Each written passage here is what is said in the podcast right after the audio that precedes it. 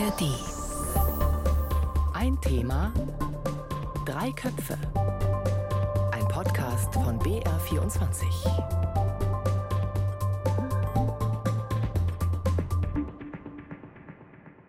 Ein Thema drei Köpfe ist hier. Herzlich willkommen. Ich bin Linus Lühring und heute stehen zwei Personen im Mittelpunkt. Es geht nämlich um Donald Trump und Joe Biden. Und die Frage, die stelle ich jetzt gleich ganz am Anfang, sind das wirklich die richtigen? Ein Dreivierteljahr ist es noch bis zur Wahl in den USA am 5. November. Das ist noch lange hin. Da könnte man sagen, ja, kann noch viel passieren. Aber schon jetzt ist der Wahlkampf voll entbrannt, denn die Vorwahlen, die laufen schon in den USA. Was es damit genau auf sich hat, dazu kommen wir gleich. Fest steht, die Wahl, die ist hier in Deutschland auch schon sehr, sehr nachgefragt. Das zeigen auch Kommentare bei BR24. Da gibt es zum einen Fragen zum Ablauf. Wer steht genau zur Wahl? Wie funktioniert das mit den Vorwahlen? Und es geht auch um das Alter der Kandidaten. Denn bei der Wahl, da könnten die beiden ältesten Kandidaten der amerikanischen Geschichte aufeinandertreffen. Donald Trump, der wäre 78 Jahre alt und Joe Biden 81 und kurz nach der Wahl wird er 82. Gerade sind die Vorwahlen in New Hampshire durch. Donald Trump hat bei den Republikanern gewonnen. Das ist schon die zweite Vorwahl, die er gewonnen hat, nach Iowa. Damit ist seine Kandidatur nochmal wahrscheinlicher geworden. Und ich habe es gesagt, Donald Trump und Joe Biden, das sind die beiden Männer, die heute im Mittelpunkt stehen bei ein Thema drei Köpfe. Die konkreten Fragen, stehen denn diese beiden schon als Präsidentschaftskandidaten fest? Ist das schon sicher, dass es auf dieses Duell rausläuft? Und auch die Frage, ja, warum ist es so, dass Donald Trump und Joe Biden so wahrscheinliche Kandidaten sind? Gibt es in den USA keine jüngeren oder auch keine besseren? Weil irgendwie hat man in den USA ja schon auch so ein bisschen das Gefühl, die hatten immer wieder auch junge, dynamische Präsidenten. Kennedy, Barack Obama. Da reden wir heute drüber. Mit dabei sind Isabel Karras, Korrespondentin in Washington. Hallo Isabel, grüß dich. Hallo, schön, dass ich dabei sein kann. Und ich freue mich besonders, weil du ganz früh aufgestanden bist, Stichwort Zeitverschiebung, und du hattest noch nicht mal ein Frühstück. Das ist richtig, ja, ein Drama. und neben mir im Studio sitzt Clemens Fernkotte. Er ist Außenpolitikexperte des Bayerischen Rundfunks und war auch lange Korrespondent in Washington. Hallo Clemens, grüß dich. Leno, schön die Runde. Hallo Isabel. Und Hallo. Clemens, du hast schon gerade eben im Vorgespräch erzählt, du hast einige Wahlen schon auch begleitet, unter anderem die zwischen George W. Bush und Al Gore Anfang der 2000er, im Jahr 2000, wo es ja richtig knapp war, ne? wer dann am Ende gewinnt. Das war ganz knapp. 534 Stimmen und zertifiziert, das war in Florida vom obersten Gerichtshof. Damals, kurz, hat niemand das Ergebnis bestritten, hat gesagt, Al Gore hat gesagt, okay, this is it. Das waren noch andere Zeiten. Dann sprechen wir jetzt über die Gegenwart und das, was vor uns liegen könnte. Isabel, an dich die Frage, wie sicher ist es denn, dass es wieder zum Duell Biden gegen Trump kommt? Steht das schon fest oder kann sich da noch was dran ändern? Also ich würde sagen, es ist tatsächlich ziemlich sicher, denn es ist so, dass bisher noch nie ein republikanischer Kandidat die ersten beiden Staaten, also Iowa und New Hampshire, in diesen Vorwahlen gewonnen hat und dann am Ende nicht auch Präsidentschaftskandidat geworden ist. Die Statistik spricht also dafür. Und äh, auch Präsident Joe Biden scheint ja damit zu rechnen. Der hat in einer Stellungnahme jetzt nach New Hampshire gesagt, dass er schon davon ausgeht, dass es auf Trump als Kandidaten der Republikaner hinausläuft und dass die Demokratie damit unter anderem auf dem Spiel stehe. Hm, wir sprechen gleich noch auch über Donald Trump und auch seinen Rückhalt in der Partei. Erstmal aber noch mal kurz, das habe ich eben schon angedeutet, so ein kurzer Erklärblock. Was passiert da eigentlich gerade in den USA, die Vorwahlen? In Deutschland, da gibt es einen Wahltag und in den USA, da wird ja gefühlt das ganze Jahr gewählt. Die Vorwahlen, kurz erklärt, das ist also so eine Art parteiinternes Rennen. Der Gegensatz in Deutschland, da entscheiden Parteigremien über den Kanzlerkandidaten oder die Kanzlerkandidatin. In den USA sind es, vereinfacht gesagt, Parteimitglieder oder in manchen Bundesstaaten auch unabhängige Wähler, also quasi das Volk. Je nach Bundesland gibt es da unterschiedliche Prozedere. Da können wir jetzt nicht im Detail drauf eingehen. Aber an dich die Frage, Isabel, du warst in New Hampshire unterwegs. Du bist vor kurzem zurückgekommen. Mhm. New Hampshire ist ein Bundesstaat im Nordosten. Da sind eben die Vorwahlen gerade durch. Nimm uns mal mit. Ist da richtig Wahlstimmung? Sind die Kandidatinnen und Kandidaten, Joe Biden, Donald Trump, da vor Ort? Wie läuft das ab? Also für mich sind es tatsächlich auch die ersten Vorwahlen in den USA gewesen, die ich jetzt mal live erlebt habe. Mhm. Und äh, Wahlstimmung ist da auf jeden Fall gewesen. Also ich kannte das vorher eigentlich auch nur aus dem Fernsehen oder von irgendwelchen Fotos, dass Leute zum Beispiel in ihren Vorgärten auch sehr häufig so Schilder aufstellen. Also Vote Trump, Nikki Haley, Ron DeSantis oder Joe Biden rund um diese Einschreibekampagne der Demokraten waren da überall zu sehen. Und dann gab es auch in den letzten Tagen immer ähm, verschiedene Termine, zu denen man sich eben anmelden konnte. Wo man sich dann so Tickets organisieren konnte. Das war kostenlos und dann konnte man ja die verschiedenen Kandidaten halt sprechen sehen. Donald Trump hat außerdem auch noch ein paar Supporter ins Feld geführt. Sein ältester Sohn, Donald Trump Jr., der war zum Beispiel dabei. Rudy Giuliani, der ehemalige Bürgermeister von New York und Ex-Trump-Anwalt, der ist auch vorbeigekommen.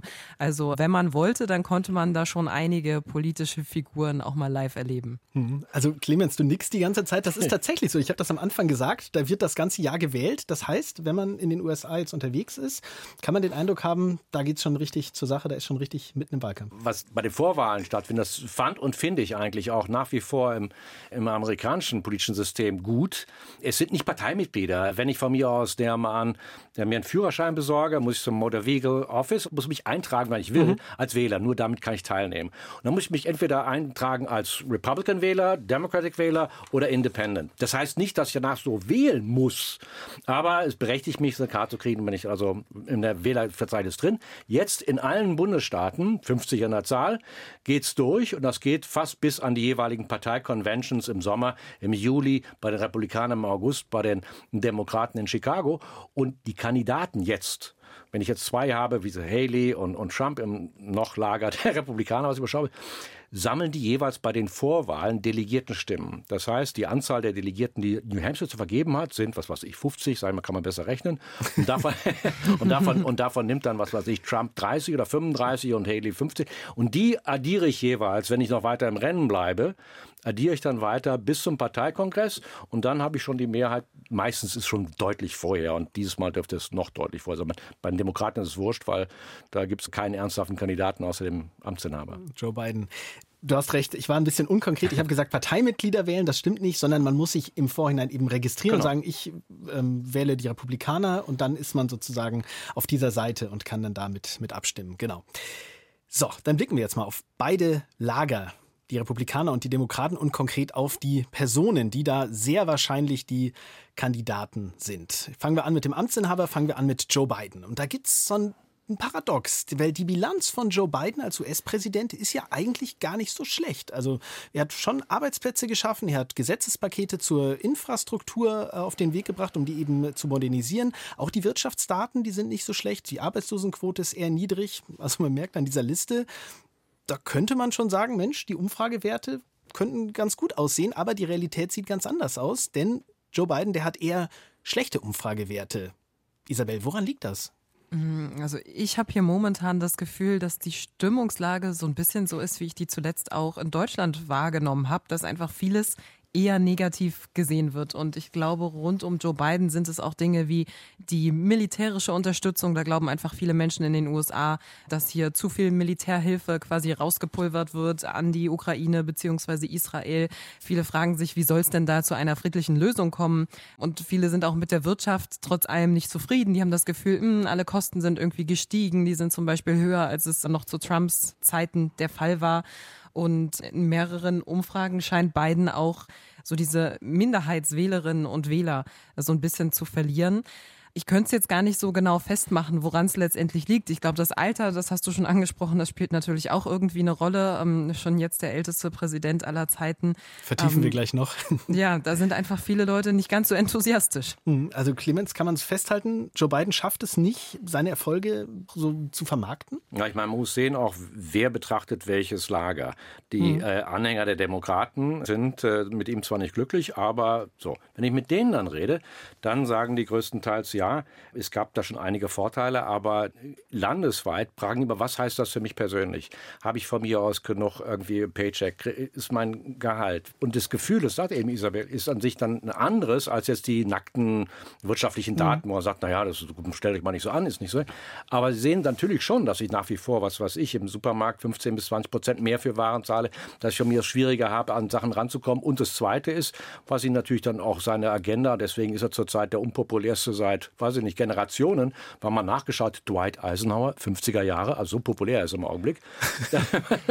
äh, Ganz aber, weit zurück. Aber, ja, ja, nee, aber das in weiten Teilen dann auf ihre eigene Situation schauen. Das zweite sind halt die ganzen Migranten aus dem Süden und das ist ein Megathema und das versucht er die ganze Zeit ein bisschen zu, ich will nicht sagen ignorieren, aber er sieht es nicht, dass das auch das zweite große Thema eigentlich ist. Dann blicken wir jetzt nochmal konkret auf seine Person und eben das Alter. Die Erzählung von Joe Biden ist ja, hey, ich bin noch nicht fertig mit dem, was ich angefangen habe. Das soll so ein Elan vermitteln, eine Energie. Gleichzeitig ist Joe Biden aber eben schon über 80. Und ich habe ein Beispiel rausgesucht. Vor wenigen Tagen, da war er in North Carolina. Er steht auf der Bühne und spricht Deborah Ross an. Er ruft oder fragt, wo ist Deborah? Das ist eine Kongressabgeordnete, mit der er eben noch hinter der Bühne ein Foto gemacht hätte. So versucht er oder so glaubt er sich zu erinnern. I also want to mention Congressman Deborah Ross. Where's Deborah? I just had my picture taken with her. Und dann ein paar Augenblicke später, da muss Joe Biden dann zurückrudern. Er hätte da was verwechselt. Ähm, Deborah, die könnte gar nicht hier sein. Oh, she couldn't be here, actually. That's not true. I got mixed up. And she has, uh, you know, she fights very hard for the people of this district, and she's up in Washington right now. Deborah, die ist nämlich in Washington gerade. Auch wenn man gar nicht so sehr Englisch versteht, man hört schon an der Stimme, das ist nicht so ganz klar, das ist genuschelt. Und es ist tatsächlich so, ich jetzt in der Vorbereitung für diese Sendung habe ich regelrechte Zusammenstellungen von beiden Versprechern, Aussetzern gefunden. Er stolpert auch mal eine Flugzeugtreppe nach oben. Also das Alter, das ist tatsächlich sichtbar. Und Isabel, nochmal konkret an dich gefragt. Dieses Alter, inwiefern ist das tatsächlich ein Argument, das dir auch begegnet, wenn du mit Wählerinnen und Wählern sprichst in den USA? Also ähm, das war tatsächlich jetzt in New Hampshire und da habe ich ja vor allem mit Leuten gesprochen, die dann am Ende auch in die Wahllokale gegangen sind. Schon definitiv ein Thema. Donald mhm. Trump ist ja gar nicht so viel jünger, das muss man ja immer mal dazu sagen. Ich finde, viele haben das gar nicht so auf dem Schirm. Wie gesagt, er ist ja auch schon 77 Jahre alt. Aber er wirkt aber vielleicht, Entschuldigung, wenn ich unterbreche, er wirkt vielleicht manchmal ein bisschen anders. Da kommen wir auch dazu, oder? Genau, das, das wollte ich gerade sagen. Der hat einfach wirklich eine andere Ausstrahlung. Ne? Der mhm. ist ja eher wie so ein Popstar auf der Bühne.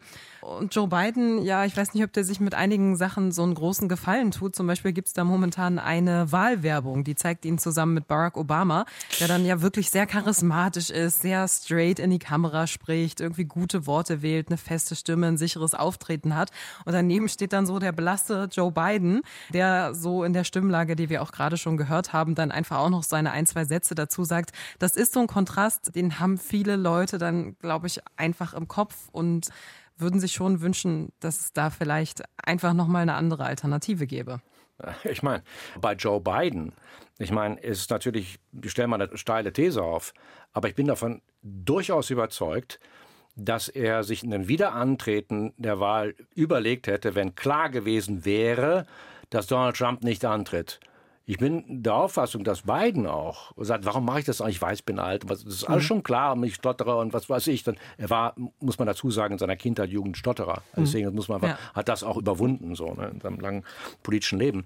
Aber er gesagt, wenn es keinen Trump gegeben hätte, dann würde er sagen, okay, nimm einen von den wunderbaren Landesgouverneuren aus Michigan, aus Kalifornien, die können antreten und sich dann in Primaries gucken, wer von denen der beste Kandidat für 2024 ist. Aber da Trump da ist, sagt er, ist mir schon klar, ich bin hier uralt, und uralter geht es gar nicht mehr. Normalerweise muss ich sagen, wo ist mein Rollator? Ich meine, das hat so, aber halt so ein total wichtiges Amt.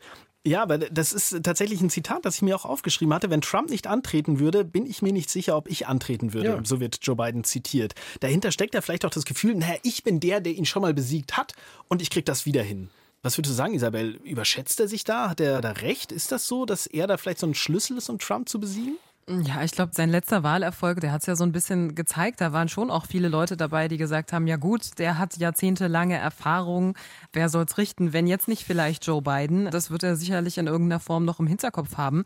Aber wer eine erfolgreiche Amtszeit von vier Jahren rumbringt, hat gewissermaßen auch selten gesagt, alles klar, auf die nächsten vier Jahre habe ich jetzt keinen Bock mehr. Ähm, da trete ich nicht wieder an. Und wir mhm. wissen von Joe Biden, der hat äh, sehr lange schon eine Präsidentschaftskandidatur in Betracht gezogen, war ja dann auch Vizepräsident von Barack Obama. Der wollte sehr lange kandidieren. Jetzt hat er es dann endlich ins Amt des Präsidenten geschafft.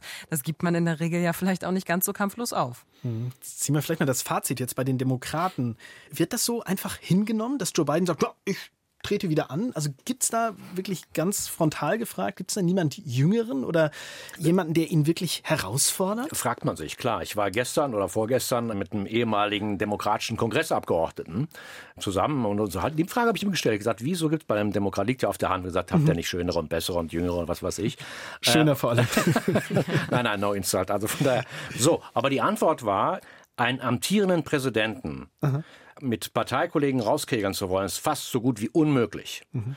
Das heißt also, der hat die Aura, der hat auch die Möglichkeiten, the means, und keiner würde im Prinzip dort das versuchen. Es gab es immer wieder. Ronald Reagan, der wollte schon Mitte der 70er, 76 antreten und äh, wurde dann auch so ein bisschen gedisst hinterher, wo gesagt hat, ja, du kleiner Vatermörder und so weiter, ist es alles okay, kann man machen, aber ist so gut wie unmöglich. Das ist ein bisschen Majestätsbeleidigung äh, vielleicht. Ja, aber vor allen Dingen, du hast halt die Möglichkeiten und ein Präsident bestimmt die Agenda und dann komme ich nicht dann und sage, mhm. ja, ich meine es jetzt auch und ich bin die demokratische Gouverneurin von Michigan, die übrigens auch super ist, aber nein, mhm. da ist das Feld ist abgeräumt und wer da dazukommen kann, wird, äh, wird sagen, okay, dann versuch's mal, aber du wirst nach ein, zwei Primaries-Vorwahlen sehen, dass das äh, in die Hose geht. Mhm, das waren jetzt Einblicke in die Führungsetage und auch vielleicht die Gepflogenheiten.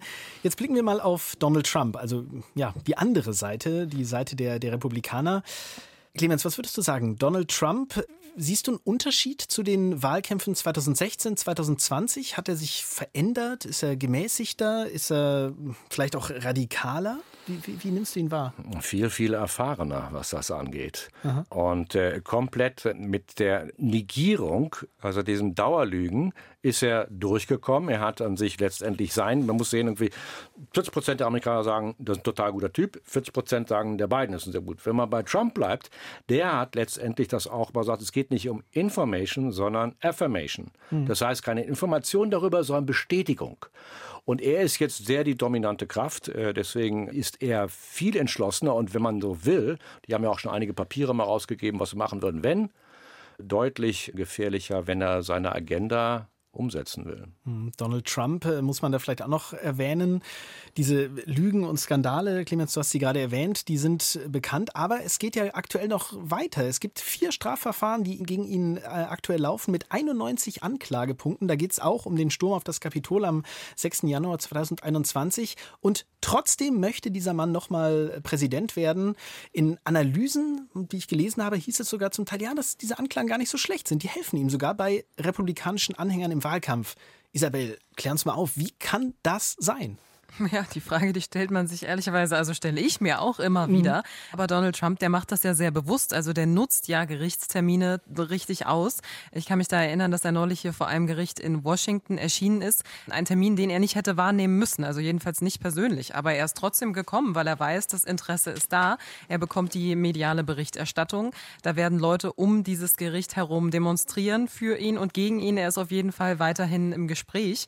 Und wir haben es gesehen an diesen Zahlen, die ich vorhin schon genannt habe, rund um äh, diesen Sturm aufs Kapitol. Also es hat sich auch die Wahrnehmung einfach weiterhin verschoben. Es gibt Leute, die sagen, es war alles gar nicht so schlimm. Ach, ob der jetzt wirklich so dafür Verantwortung übernehmen müsste, weiß man alles gar nicht. Viele Menschen, mit denen ich jetzt in New Hampshire gesprochen habe, nachdem sie die Wahllokale verlassen hatten, die äh, Donald Trump gewählt haben, die haben auch gesagt, der wird angegriffen. Also die nehmen das tatsächlich anders wahr und sagen, das ist ja ganz andersrum er hat gar nichts gemacht, sondern er wird äh, eben angegriffen und muss sich jetzt verteidigen. So ein Opfermythos. Ja, ja meine, tatsächlich. The Dark Side of the Moon. Ich meine gesagt, nein. aber ich meine, es ist natürlich, also die, die Agenda, die er folgt, ist linke, demokratische Mitglieder des tiefen Staates, Juristen, klagen mich unverhältnismäßig an und da gibt es gar keinen Grund dafür und das nur deswegen, die wollen mich irgendwie rauskegeln. Und dieser Energieeffekt, den er für seine Anhänger schafft, ist enorm. Also, mhm. wie gesagt, gestern ein, zwei Ex-Kongressabgeordneten,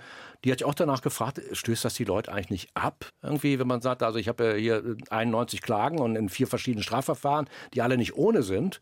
dann sagt er ja, also jeden Fall, er hätte im Vergleich, äh, Trump im Vergleich von einem Jahr und jetzt enorm seine Anhängerschaft ausbauen können, die mhm. daran glauben, nicht wissen, glauben. Dann blicken wir mal auf das Kernthema dieser Folge von Ein Thema drei Köpfe, nämlich das Alter und den Gesundheitszustand. Wir haben eben bei Joe Biden schon ja, Zweifel an seinem Gesundheitszustand diskutiert. Gleichzeitig hattest du gesagt, Isabel, Donald Trump, der kommt auch immer rüber wie ein Popstar.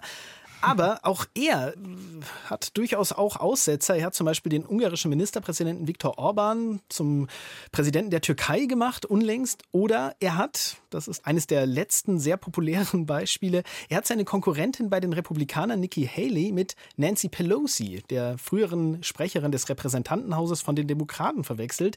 Da geht es um den Sturm auf das Kapitol am 6. Januar 2021, haben wir jetzt schon ein paar Mal drüber gesprochen. Und er möchte sagen, dass Nancy Pelosi, also die Sprecherin des Repräsentantenhauses, mit dafür verantwortlich sei für diesen Sturm, denn sie habe sich nicht ausreichend um die Sicherheit gekümmert. Er spricht aber nicht von Nancy Pelosi, sondern er spricht immer von jemand anderem, nämlich Nikki Haley, seiner Konkurrentin in der Republikanischen Partei. Nikki Haley, Nikki Haley is in charge of security. We offered her 10,000 people, soldiers, National Guard, whatever they want. They turned it down. They don't want to talk about that. Also ich habe das ein bisschen geschnitten. Er hat tatsächlich nicht nur einmal Nikki Haley erwähnt, sondern wirklich mehrfach. Das ist nicht einfach nur so ein Versprecher. Und Nikki Haley selber, die hat dann kurze Zeit später darauf reagiert. Ziemlich fassungslos. Und sie hat einfach mal erklärt, sie sei damals überhaupt nicht in Washington gewesen. But Trump is at a rally. And he's going on and on mentioning me multiple times as to why I didn't take security during the Capitol riots. I wasn't even in DC in, on January 6th. Ja, und dann stellt Nikki Haley noch eine Verbindung her zwischen dem Amtsinhaber Joe Biden und Donald Trump. Sie sagt nämlich, wir können nicht noch jemanden gebrauchen, bei dem wir uns fragen, ob er geistig fit genug ist für das Amt. We can't have someone else that we question whether they're mentally fit to do this. We can't. Da gibt es Applaus im Saal und das ist genau die Vorlage für diese Sendung, diese Ausgabe von Ein Thema drei Köpfe, die Nikki Haley da stellt. Isabel, was sagst du zu Donald Trump? Du hast gesagt, er performt auf der Bühne, aber das Beispiel, was ich rausgesucht habe, und auch da gibt es viele mhm. andere äh, zu finden, zeigt, naja, so ganz auf der Höhe ist er vielleicht auch nicht immer. Ja, also Nikki Haley, die hat das ja erstmal, will ich das vielleicht noch sagen, die hat das mhm. ja relativ clever gemacht in dem Zusammenhang. Sie schlägt da ja so ein bisschen zwei Fliegen mit einer Klappe. Mhm. Sie kann gegen Donald Trump äh, quasi was vorbringen und genauso gegen Joe Biden. Das hat sie ja vor allem in den letzten Tagen immer stärker versucht, sich auch so darzustellen als die einzige, die tatsächlich Joe Biden am Ende schlagen könnte, weil sie sagt, ah, Trump, den umgibt zu viel Chaos. Ähm, das wird am Ende alles nicht funktionieren und auch diese mentale Fitness, das äh, haben die Beispiele jetzt ja gerade gezeigt, die hat sie ähm, auch immer wieder ins Spiel gebracht und halt gesagt, ja, ist die Frage, ne, ob der wirklich noch so auf der Höhe ist. Ähm, ich habe das vor allem so wahrgenommen, um Donald Trumps Siegesrede nach äh, den Vorwahlen jetzt in New Hampshire.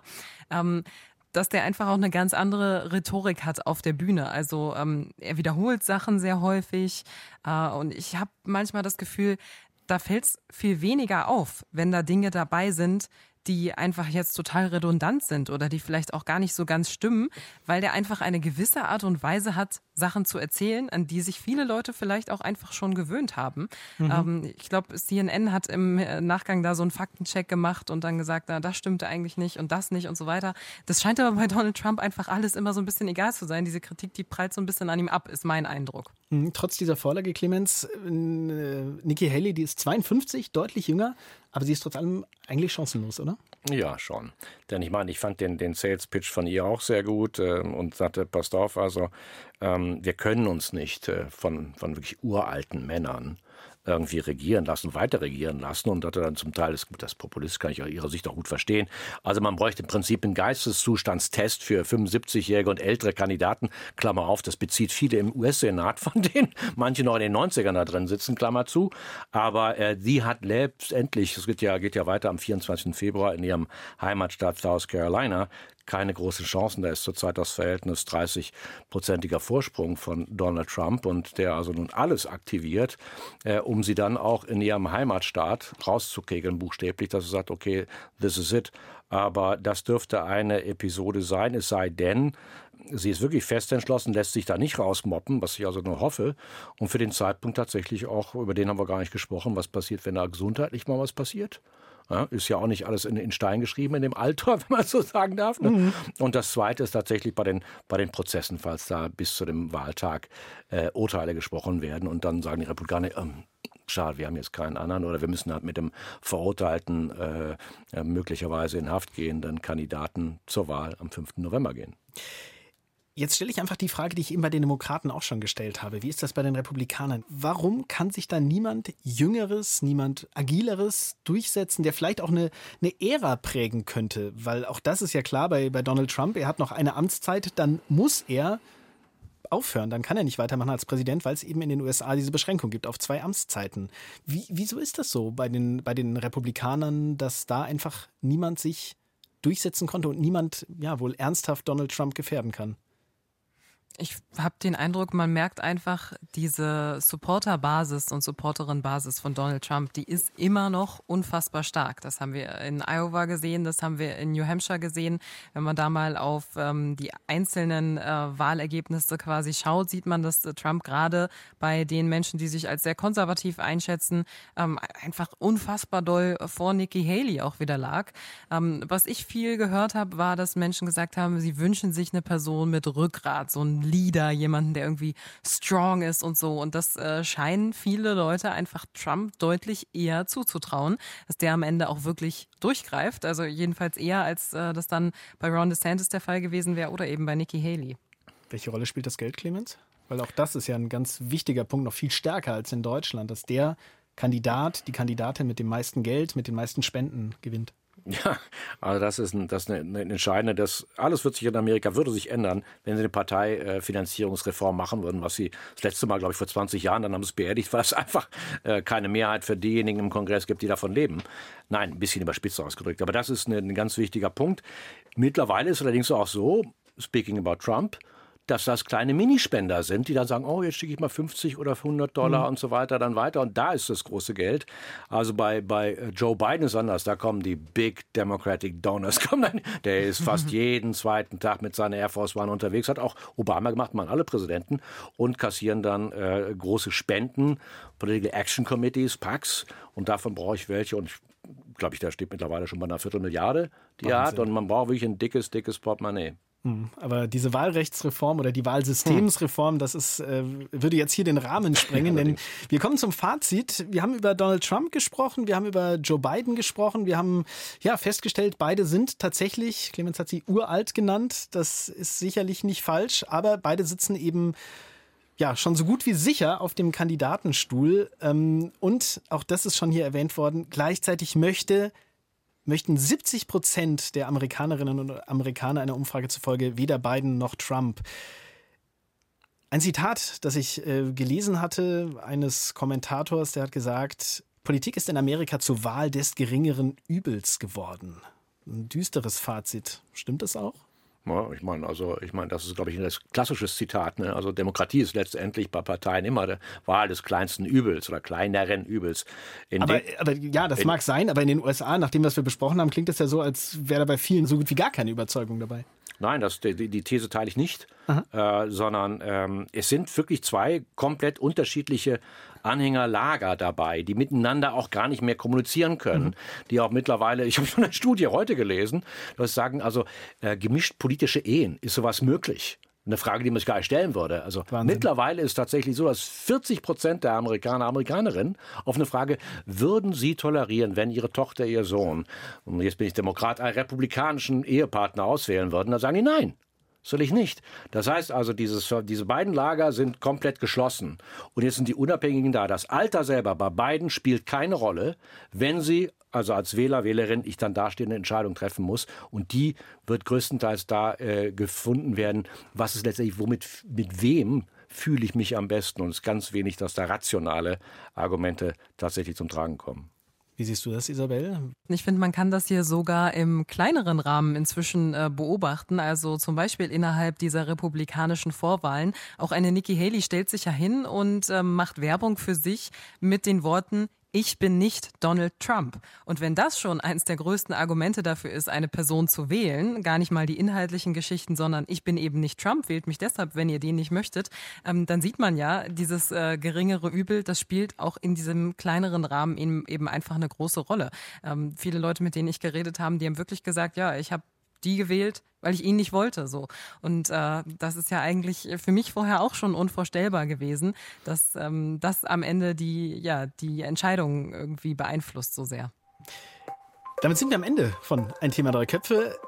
Die Vorwahlen, die laufen in den USA und schon jetzt steht so gut wie fest, dass am Ende die Kandidaten für den nächsten US-Präsidenten der Amtsinhaber, Joe Biden und auch Donald Trump, der Vorgänger von eben Joe Biden, sein werden. Die Wahl, die ist am 5. November. Bis dahin wird sicherlich noch einiges diskutiert werden. Auch das Thema Alter, das wird sicherlich nicht verschwinden von der Tagesordnung, wenn ja zum Beispiel Aussetzer wieder bekannt werden. Aber gleichzeitig, auch das haben wir diskutiert, es führt eben an beiden kein Weg vorbei. Es führt an beiden Kandidaten kein Weg vorbei. Den, wer es am Ende wird, das wissen wir noch nicht. Das ist ja der übliche, der, der schwierige Versprecher in Deutschen, Joe Biden. An dieser Stelle noch der Hinweis auf die Show Notes. Da habe ich nochmal mehr Informationen zu den Vorwahlen reingepackt und auch einen Artikel zur Frage des Alters beider Kandidaten. Da gibt es nochmal ein paar Informationen, ein paar Fakten mehr, die wir hier gar nicht untergebracht haben. Wie immer der Hinweis, ein Thema drei Köpfe gibt es auch in der AED Audiothek. Wie immer die Empfehlung, ein Klick auf die Glocke und schon startet das Abo. Und noch eine Empfehlung, nämlich für einen Podcast in der ARD Audiothek. Da gibt es auch den Podcast, jetzt muss ich kurz blättern. Da gibt es auch den Podcast Die Korrespondenten in Washington. Isabel, da bist du auch dabei. Da geht es natürlich um die Wahlen jetzt gerade in New Hampshire. Da analysiert ihr das nochmal ausführlich. Also mehr zu den Wahlen im Podcast Die Korrespondenten in Washington. Den gibt es auch in der ARD Audiothek. Ein Thema, drei Köpfe. Heute mit Isabel Karras, Clemens Vierengotte und Linus Lühring. Vielen Dank. Sehr gut. Bei dem Versprecher von dem Trump hätte ich am liebsten noch gesagt, er hat auch Hamas und Humus verwechselt. Ist besser. Ja, Humus muss verboten werden, da wären aber viele dagegen. Also so ist ja nicht. Ne? Ja, das stimmt. Vielleicht gibt es jetzt bei dir Humus zum, zum Frühstück, Isabel. es steht auf jeden Fall im Kühlschrank, ja, könnte ich mal drüber nachdenken.